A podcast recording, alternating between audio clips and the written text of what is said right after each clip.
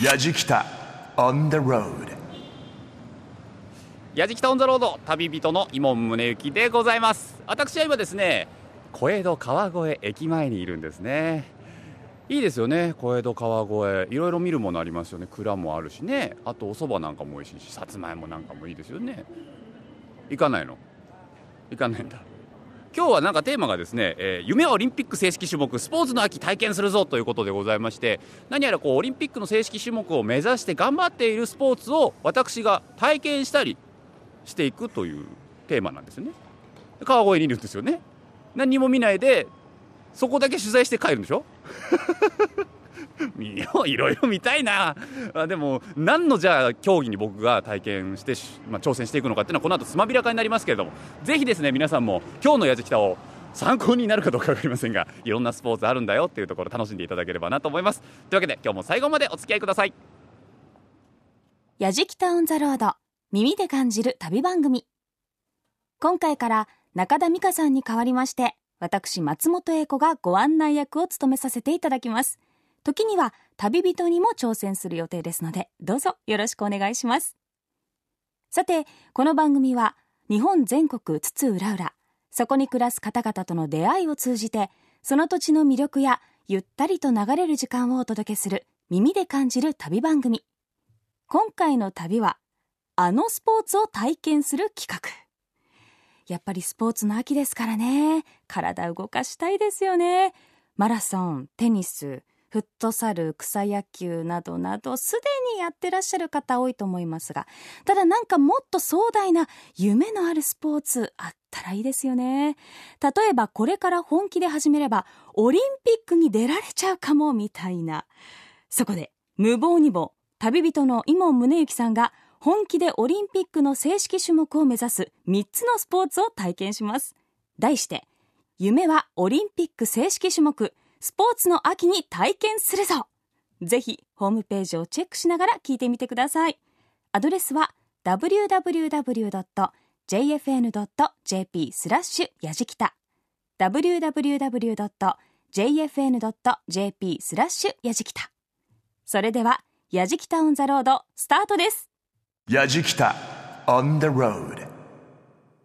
松本英子がお送りしています。やじきたオンザロード。今回は夢はオリンピック正式種目。スポーツの秋に体験するぞと題して伊門宗行さんがスポーツに挑戦します。さあ2020年東京オリンピック開催決定です。日本中が歓喜に沸きましたがその陰で悔しい思いをした方々もいました。それはオリンピック正式種目を目指したけれど残念ながら落選してしまった競技関係者の方々です。そこでオリンピックの正式種目になる日を夢見るスポーツを伊門宗行さんが体験しそのスポーツの魅力を身をもって体を張ってお伝えします。最初に挑戦するスポーツは数年前から注目されているスポーツクライミングボルダリング。ロープや道具を使わず体一つでボルダーと呼ばれる突起物を使って登るスポーツボルダリング。このボルダリングを室内で安全にチャレンジできるボルダリングジムが近年全国各地に増えています。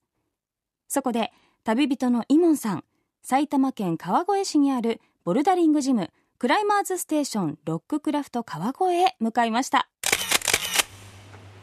さあ、えー私たちはですね今クライマーズステーション川越さんに来ておりますけれどもこちらですね、えー日本山岳協会の競技部長常務理事、えー森下健一郎さんにお話を伺っていきたいと思います。森下さんよろしくお願いします。はい、よろしくお願いします。ここはいわゆるそのボルダリングができる場所なわけじゃないですそうですね、はい、ボルダリングに特化したクライミングジムですね。いつ頃オはい。ープンされたんですか、えーっと、そうですね、5年前ですかね。5年前ぐらい、はい。はい。今日本のそのボルダリングの競技人口ってのはどれぐらいいるんですか？えーっと、今、30万と言われていますね。そんないるんですか、はい、30万人、ええ結構、ここに来て急にって言いますか、2000年過ぎてから急激に、このジムができてからですね。はあはあはあ。はなんかねあの中にそのボルダリングのブロックが壁にいっぱいくっついてるじゃないですか。はいはい、僕完全に素人なんでよくわからないんですけど、ええええあれなんていうんですか？あれ、ホールドっていうんですけども。ホールド。はい、壁に無数のこうモザイクのようにですね、はい。はい、手がかり、足がかりになる、はい、これ僕そのボルダリングっていうのをやったこと全くないんですけど、はい。楽しみ方っていうのはどういった？そうですね。あの昔木登りとか石垣登りとか まあ私たちの年代にはあったんですけども、なはい、それをもう少しこういろんな形で楽しめるようにしたっていうかあですかね。分かった。ボルダリングってやったことないけどなんか楽しそうだなっていうのはあったんですよ。えー。それ多分今森下さんがおっしゃった自分の子供の頃の原体験っていうかなんか木登りしたりとかなんか壁登ってみたりとか楽しかったですもんねそうですね。はい、はあーなるほどな。え世界的にはどこの国が盛んなんですか？い、フランスですね。フランスが盛んなんだ、フランスはもう100万人いるということでサッカーの選手よりもクライミングの選手の方が有名だったりするそうですね。そうなんですか。はい、はい。クライミングっていうのはそのスポーツとしてのルールっていうのはどういったものがあるんですか？まあ、あの単純に言いますと、えーまあ、どこまで登れたかという。あ非常に単純純なんですよ。はいはいはい、はいはいそれだけ？はい。あとはなんか速さとかタイムとかっていうのは？まあ、競技の場合はあの一応制限時間はあるんですけども、ええ。まあ、制限時間以内に登ればその中での速い遅いというのは関係ありません。あどこまで登れたか。そうなんだ。はい。これでもどうなんですか？そのボルダリングをオリンピックにみたいな動きっていうのもあるっていうふうにお伺いしたんですけども、はい。これ何年ぐらい前からそういう機運が？そうですね、まあ、やっぱりあの2000年過ぎてからですかね、まあ、でここ4、5年が急激にそういう話がね、出てきましたね。はい。まあでもフランスでは100万人でサッカー選手よりも有名な選手がいたりとか、はい。日本だけでも30万人の競技人口ですから、ええ。これちょっと見えてきますよね。そうですね、これは例えば東京だったり埼玉だったりっていう都市だからっていうわけではなくて結構全国的にそういうのはそうですね、もう全国的に、はい。ちなみになんですけど森下さんね、日本の選手のレベルってのはどうなんですか？えー結構今、世界で、えートップレベルですね、ワールドカップっていうのはあの年に10戦ぐらいやって総合成績で年間チャンピオンというのを決めるんですけども、はえー2009年に野口啓代っていう女性の選手がはい。あの年間チャンピオンになりましたね、はいすごい。2008年と2009年と2年間、2連覇ですか？はい、オリンピックの種目にしましょうよ。えそうですね、ぜひあの 皆様のお 力をいただきながら、はい。金メダル見見えてきますもんねそそうらですね、はい、えボルダリングっていうのは年齢層っていうのはどれぐらいの幅があるんですか？いやこれがですね、はい。あのーまあ、競技に特化すると、まあ、やっぱりだんだん若い年齢になってきてますけども、ええ。あの楽しむっていうことで言えば、あんまり年齢にかかわらず、はい。性別にかかわらず、結構いらっしゃる。楽しめる、はい、スポーツですね。あのボルダリング楽しみたいなと思ってる方何を準備して何を用意すればいいんですか？まあ、靴とはい。あのチョークバッグっていうんで、滑り止めですね、滑り止め、はい、あの手が結構汗かいてきたりあなんかみんなこう白い粉みたいなやつをつけてるやつ。あの炭酸マグネシウムで、はいはいあれはまあ体操なんかでも使ってると思うんですけども、まあ、あとは、まあ、一番手っ取り早いのはあれですね。ジムに来る。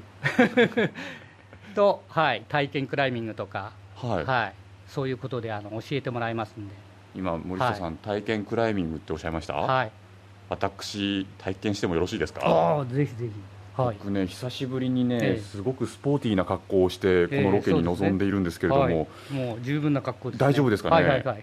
普段僕走ったりはするんですがこれあの体型的に有利不利ってのあるんですか？何か。うーん。まああの小さいよりは身長があった方がとか、まあ、そういうこともあるんですけども、え逆にあの小さい選手はこう瞬発力があったり、うんうんうん。そういうことでえー逆に有利な部分もありますね。あとはあの、えー性別に関係ないって言ったんですけども、はい。あの女性は力がないんですけど柔軟性がああって、まあ、要は登ればいいわけですから、ーはい。力任せに登ってもいいし力を使わないで柔軟性で登ってもいいしということでそれほどこう男女差がないんですよ実は。なおさら面白いですね。はい。いきなりじゃあ才能が開花する人もいるわけだ。そうですね。はいじゃあ早速体験させてください。よはい。ろしくお願いします、はい。よろしく。やじきた on the road. でクライミングジムではこういうふうにあのそれぞれ一つのホールドをいいろんなルートに使ってるんですよね、はいはい。うん。色付けでえこう難しさを変えて。はあだだからこんな優しい下手な人もできるし、はい。うまい人もできるしっていうことで。そういうことか。あのそういうふうに分けてあるんです。だからホールドこんなにカラフルなんですね。そうですね。はい、はい、大きさも様々ですね。そうですね。はなんか手のひらサイズのものからもう本当になんかすごい大きなものまで。いでも大きなやつは意外とつかみにくいのが多いんで。いや例えばこれなんかどうですかね。でこれはどういうこと？QS って書いてあるんで、はい。Q って書いてあるオレンジの。を目指していけばいいんだだけを使っていく。へ足は自由です。足はどこに置いてもいい、はい。手はとりあえず9を目指す。これだけをこう使ってはい。で最後最終ホールドがあるんですけども、はい。あそこですね。9の G ってはいはいはいはい。それを天井じゃん。両手で両手で掴むまで落ちなければはい。成功ってことですねえクリアしたってマジっすか、は一応じゃあ森下さんにおい、あそうお手本見せていただいていいですか？はいはい、はい、じゃあ行ってみますそんなに軽い感じでいく？一つ一つボードを探しながら巧みに登っていかれますね。あっという間に真ん中まで行きましたけど。森下さん。え？もう天井ついちゃったよ。すごい。あれじゃないですかねこれ。簡単なんじゃないかな。なんか。え意外。と意外といけんじゃないかなこれ。手は9のとこ置けばいいんですよね。よいしょ。いきます。はい。よいしょ。ナイスナイスナイス。あそこはいそそこにありますねそこに。あこれ結構だぞ。結構だな、はいはいはい。いやいや、はい次。よいやいやいしやいやいよしよしやいやいやよしよし。もうすぐですねえ？足を上げないと次がつかめませんね。ナイスナイスナイス。はい左の緑緑色のホールドですね。はいちょっと違いの使ったみた今落ちた。ヤジキタ On the road. このスポーツは、まあ、要するにいかにこう手の腕力を使わないで登る動きを探すゲームなんですよ。何回もやってるうちに、そういうことか。はい、あの力で行こうとしちゃうとダメなんそうですね。そうですねそうですそうです。いや面白いっす。で最後まで登れば関東あの完全に登った関東、なるほど。いや担当ねしたい、はい、ちょ今度行けば行けます。ちょっといけますかね。ちゃんと考えて。あとね意外と手いや指先すごい痛いですね。それはあれか？あのテーピングであの保護する場合もありますけどね、はい、場合によっては。女の方なんかあんまりこの指にタコができたりすると。いやその気持まずいんで。ちわかるはもう一回オレンジに挑戦。はいい。はい。いいでしょはい OK ですね。はい。足を左足を上げてはい。左はい OK OK 今度は先ほどと比べるとだいぶスムースな感じですね。はい。ナイス。はい。あと右足を上げてで最後。両手。はい。完登しましたね。やった。はい。やったけど。降りるのがね最初は怖いんですけども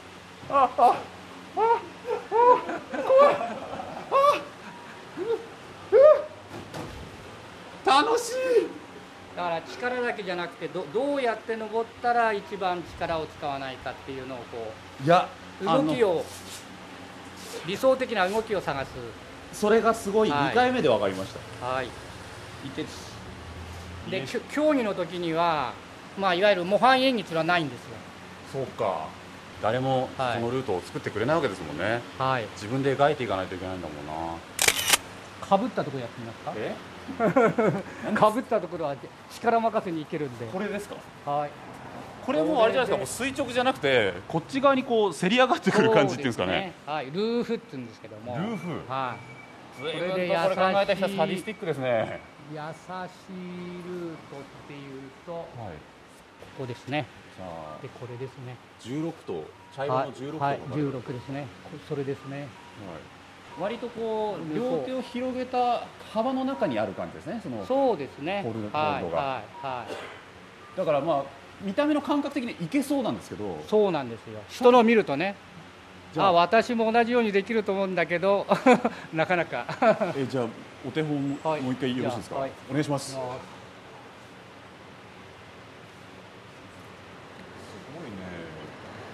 気持ちよさそうに登られていくんだよな森下さん。わ私65なんですけど。あ65ですか、はい。でこれなんはい。すごい。僕あの森下さんの登られてる姿を見てはっと気づいたのが一つあって、やっぱり体のしなやかさあとバネすごい大事ですね。そうですね。なんかねこう腕力だけで力だけでえいえいって登っていこうとするんじゃなくてこう体をこう反動っていうんですか？そうですね反動。あと足なんですよねはい結構。足重だから足をうまく使えば手に負担がかかるのそれを初めての人はこう勘違いして。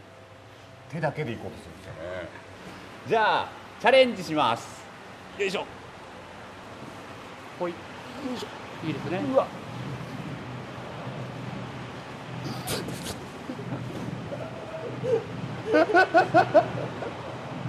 なんでだ？何？だから今度はここを通るときはこうだけど、はい。今度はそこ行きたいです。向こうですよ。はい、とこうなんですよ。あ体ねじんだ。ねじれば。わあそういうことか。だから手を持っていくのと足を持っていくのは反対。常になんですよね。体の向きをクロスさせながら行くと、よしおーいいですねいいですねいいですね。行 かない。体が持っていかない。これはまあ難しい、初めてでこの茶色。いやちょっと、まあなかなかいませんね。でもめちゃめちゃ面白いです。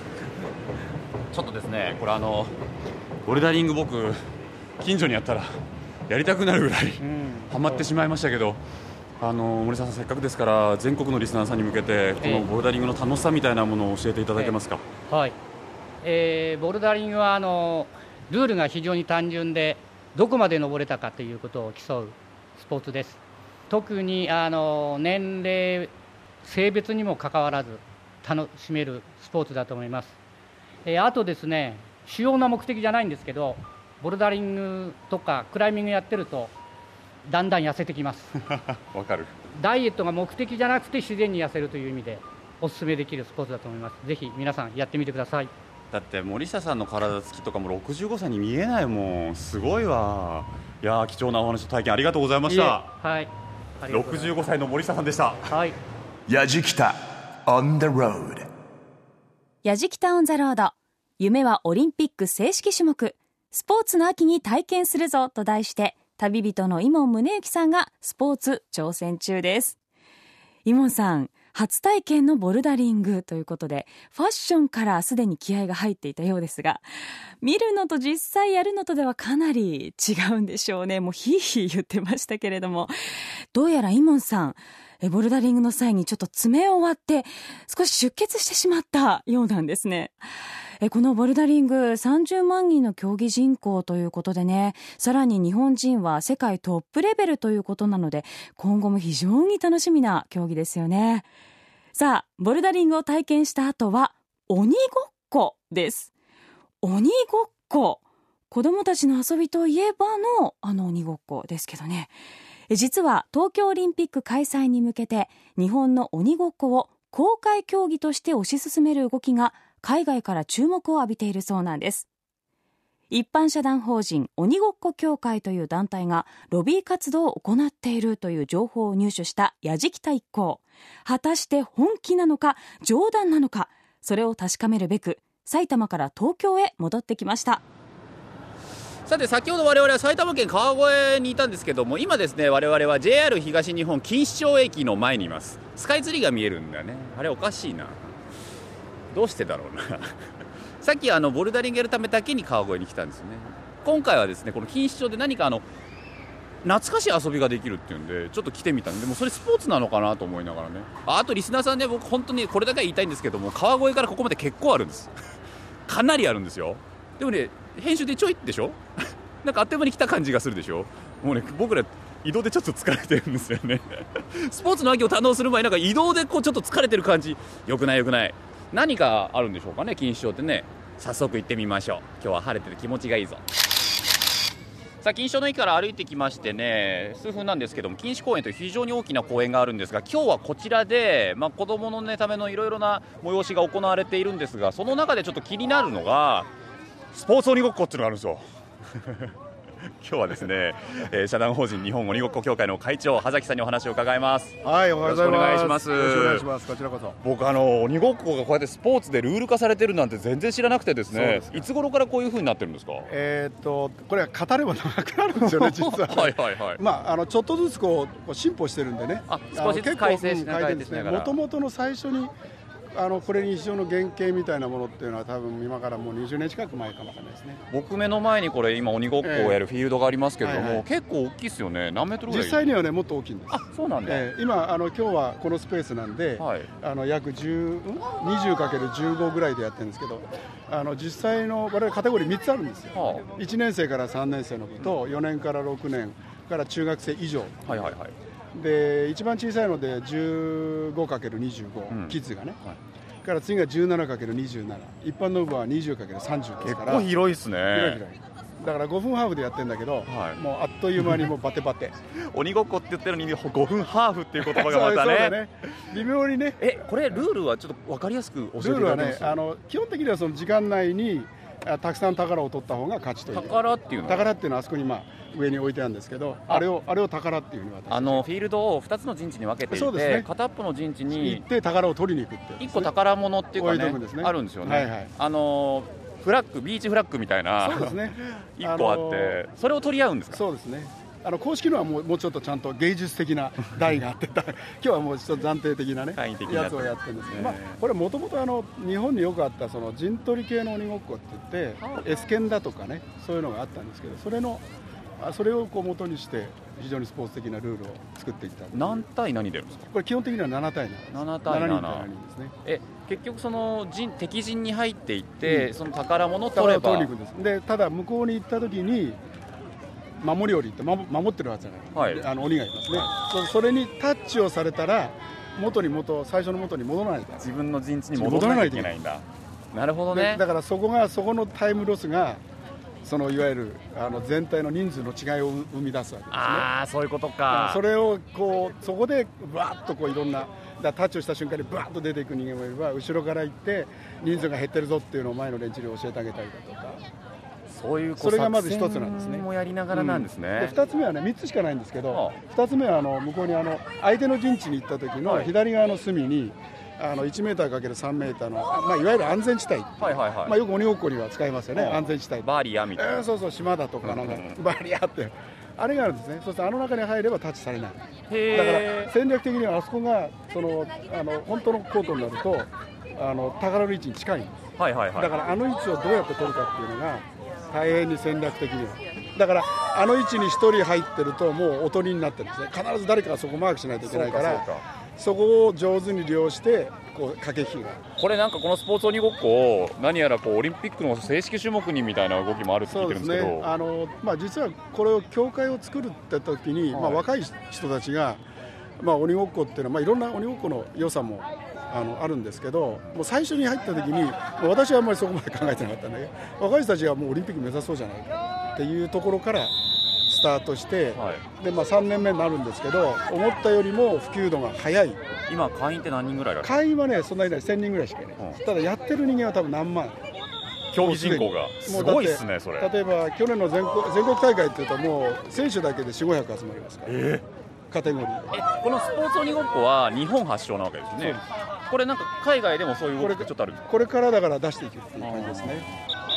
これこれからねどんどん普及していくと思いますけどもまだまだスポーツ鬼ごっこを知らないっていう人たちの楽しさをどういうふうに？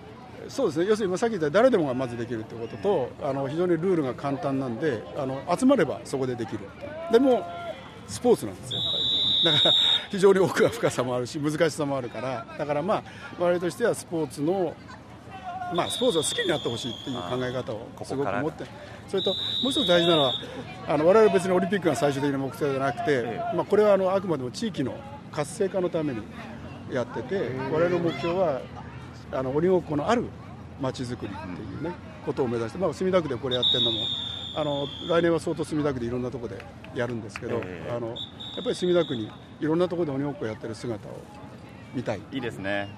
あの今日私とですねもう一人あそこに作家の吉武というのがいるんですけど このおじさん2人が参加させていただいてもいいですか？あいいじゃないですかね。多分ねもうあの小学生のあのレベルになってきたらもう大人も下手したらかなわないです、うん、もういい勝負になっちゃいますじゃあ参加させてください、当然頑張っていただかないといけないですが。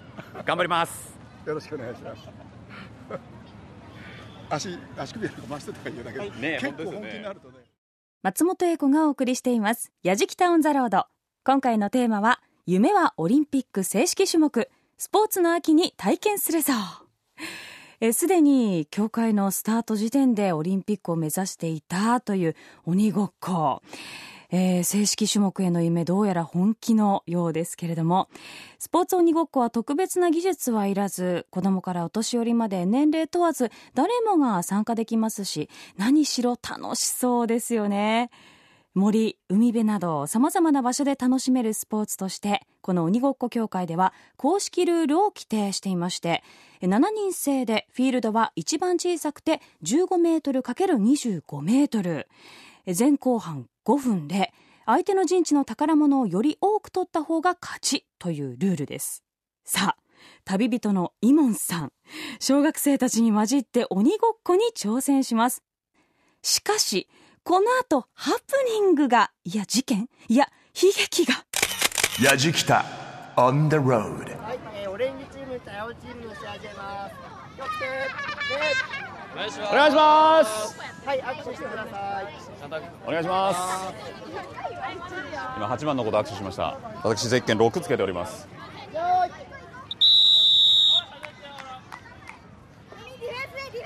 おいおいおい。おいおいおい。おいおいおい。おいおい。おいおいさあ、守ってばかりないように。タッチされた。タッチされた。ああ取られた。おかしい。状況状況をうまくえっと説明してください。えー、僕ら青チームなんですけども一個も宝物取れませんで。守れてないよ。オレンジチームに2個取られております。この現状。大人足引っ張ってるよ。大人2人入ってますけど何の役にも立ってません。ちょっとマジで痛い痛い痛い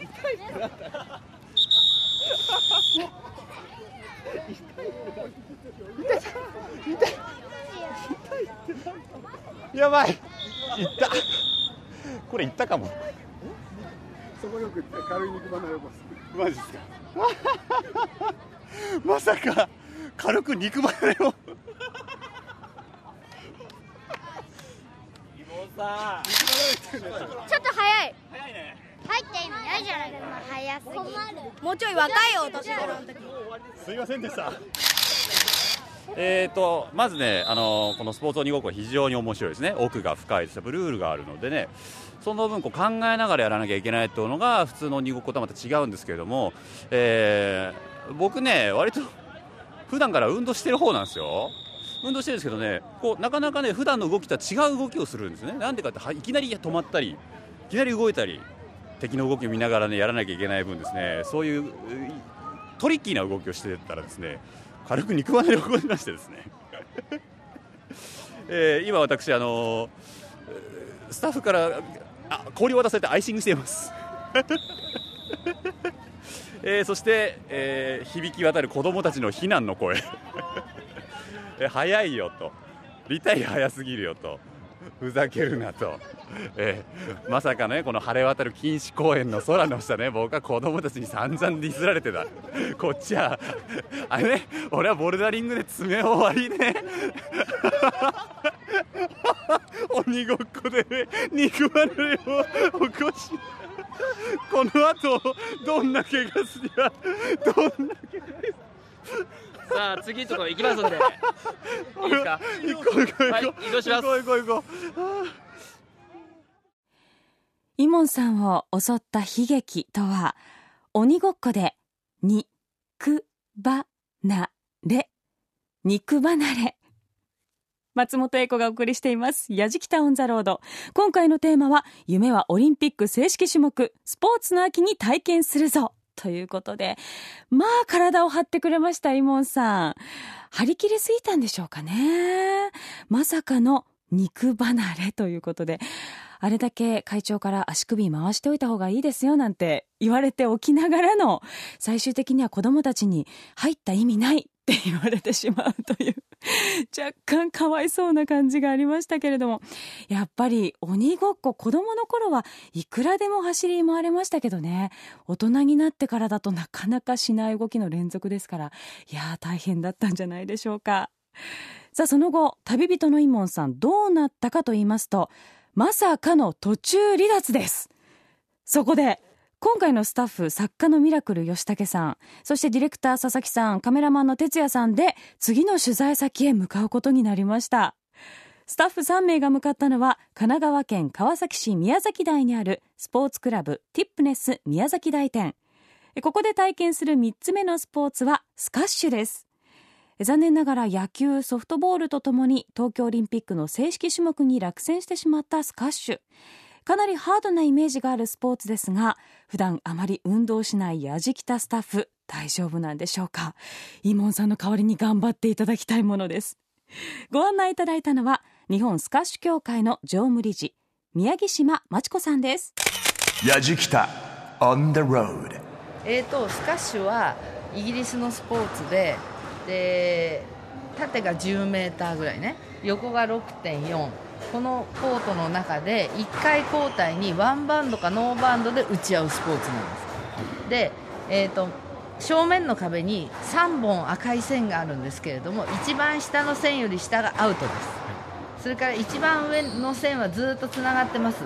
これより上がアウトです、で一番上の赤い線と下の赤い線の間に必ず一度ボールを当てて交代交代にワンバウンドかノーバウンドで打ち合いをしてアウトになると相手のポイントになります、それから床もワンバウンドかノーバウンドなのでツーバウンドしてしまうと相手のポイントになります。そういう点数の数え方で、えー1ゲームが11点。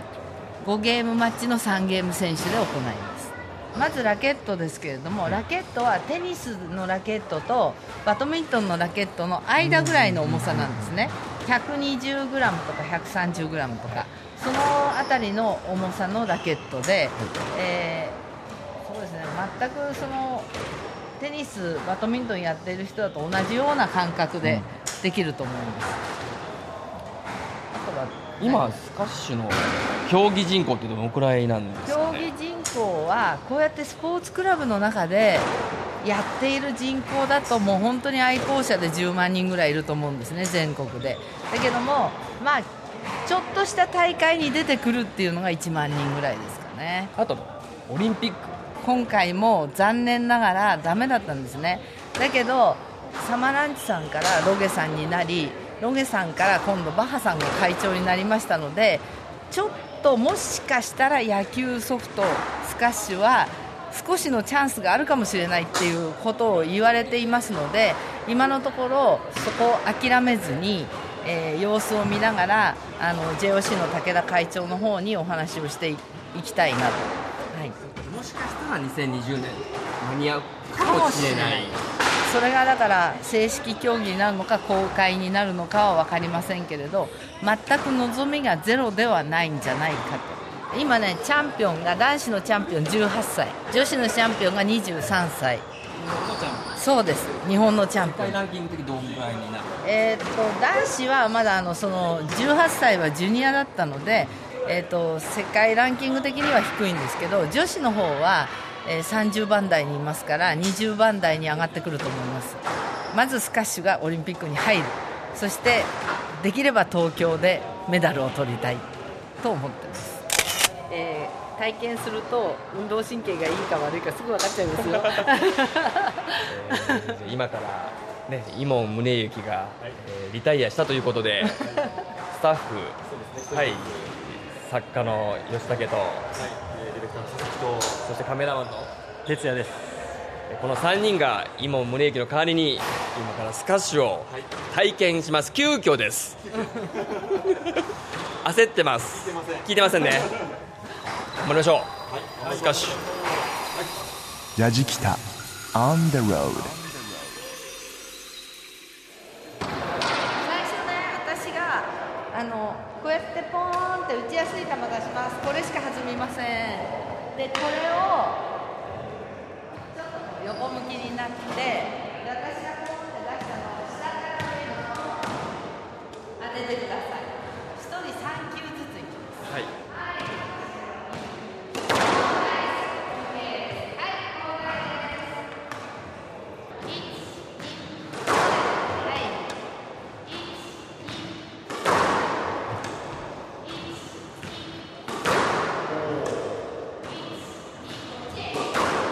真ん中じゃなくて端っこへこっち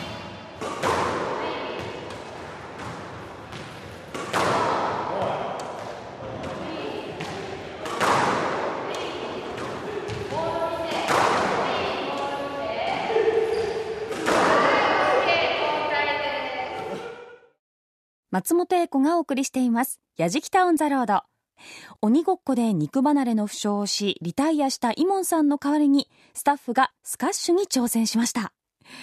え宮城島さんの丁寧なご指導をいただきながらのスカッシュ体験。音だけではちょっと分かりづらかったかもしれないんですが、えー作家の吉武さんはテニスの経験者ということで結構しっかり的に当てられたそうです。そしてディレクターの佐々木さんはラケットに当てるので精一杯という感じでそしてカメラマンの哲也さんは若さでなんとか乗り切ったという。それぞれまあ必死でイモンさんの代わりに頑張らなきゃという思いで、えーやってきたと思うんですが最後にスタッフの感想をお聞きください。さて、はい。えーただいま我々、えー、やじきたスタッフ3名、えースカッシュのレッスンを受けまして、はいえー今着替えて外に出たところなんですけども もう足がガクガクで。今膝笑っちゃってるもん。やばいです。やばいですね。これ一旦座ったらもう二度と立ち上がれないんじゃないかっていうようなあの体の状態になってますけど。でも気持ちよかったよね、そうですね。あのやってる最中は、あの本当に気持ちいいですね、うん。あの心地よい汗をかきながら、まあ、あの我々はレッスンなので、えーずっと打ち続けるというよりは、まあ、順番に、ね。あの一人ずつって感じだったので、まあ、あの次は頑張ろうじゃあ次は頑張ろうってこうモチベーションを保ちながらやれたかなという気がしますけど。哲也はどうでした、あの足がもうパンパンです。はい、さっきも言ったよそれ。釣りそうです。それもさっき言ったよ。帰りたいです。帰りたいです、えー皆さんもねこの秋ですね、えー新しいスポーツに、えー挑戦してみるのもいかがでしょうかということで、えー我々やじきたからの提案ということで、ね怪我しない程度にね、そうですね。あの始まる前には必ず準備運動、はい。えーアキレス腱を伸ばして、えー足首を回して、えーやっていただければと思いますので。ぜひお願いします。はい、よろしくお願いいたします、はい。それはくれぐれもよろしくお願いいたします、はい。えーということで以上やじきたオンザロードでした。バイバイ。さようなら。さよなら。やじきた On the road. Grooves and moves your day. 夢はオリンピック正式種目スポーツの秋に体験するぞ。お送りしてきました。やじきたオンザロード。さあ未だかつてなかったんじゃないでしょうか。スタッフが締めるという今回のやじきた。イモンさん頑張って体を張ってくださったんですけれども途中離脱ということで。えただもう肉離れの方は回復されたということなのでご心配なく。さてこの旅の様子は動画や旅日記でも楽しんでいただけます。また放送終了後はポッドキャストで配信もしていますのでぜひチェックしてみてください。アドレスは www.jfn.jp スラッシュやじきたやじきたオンザロード耳で感じる旅番組。ご案内は松本英子でした。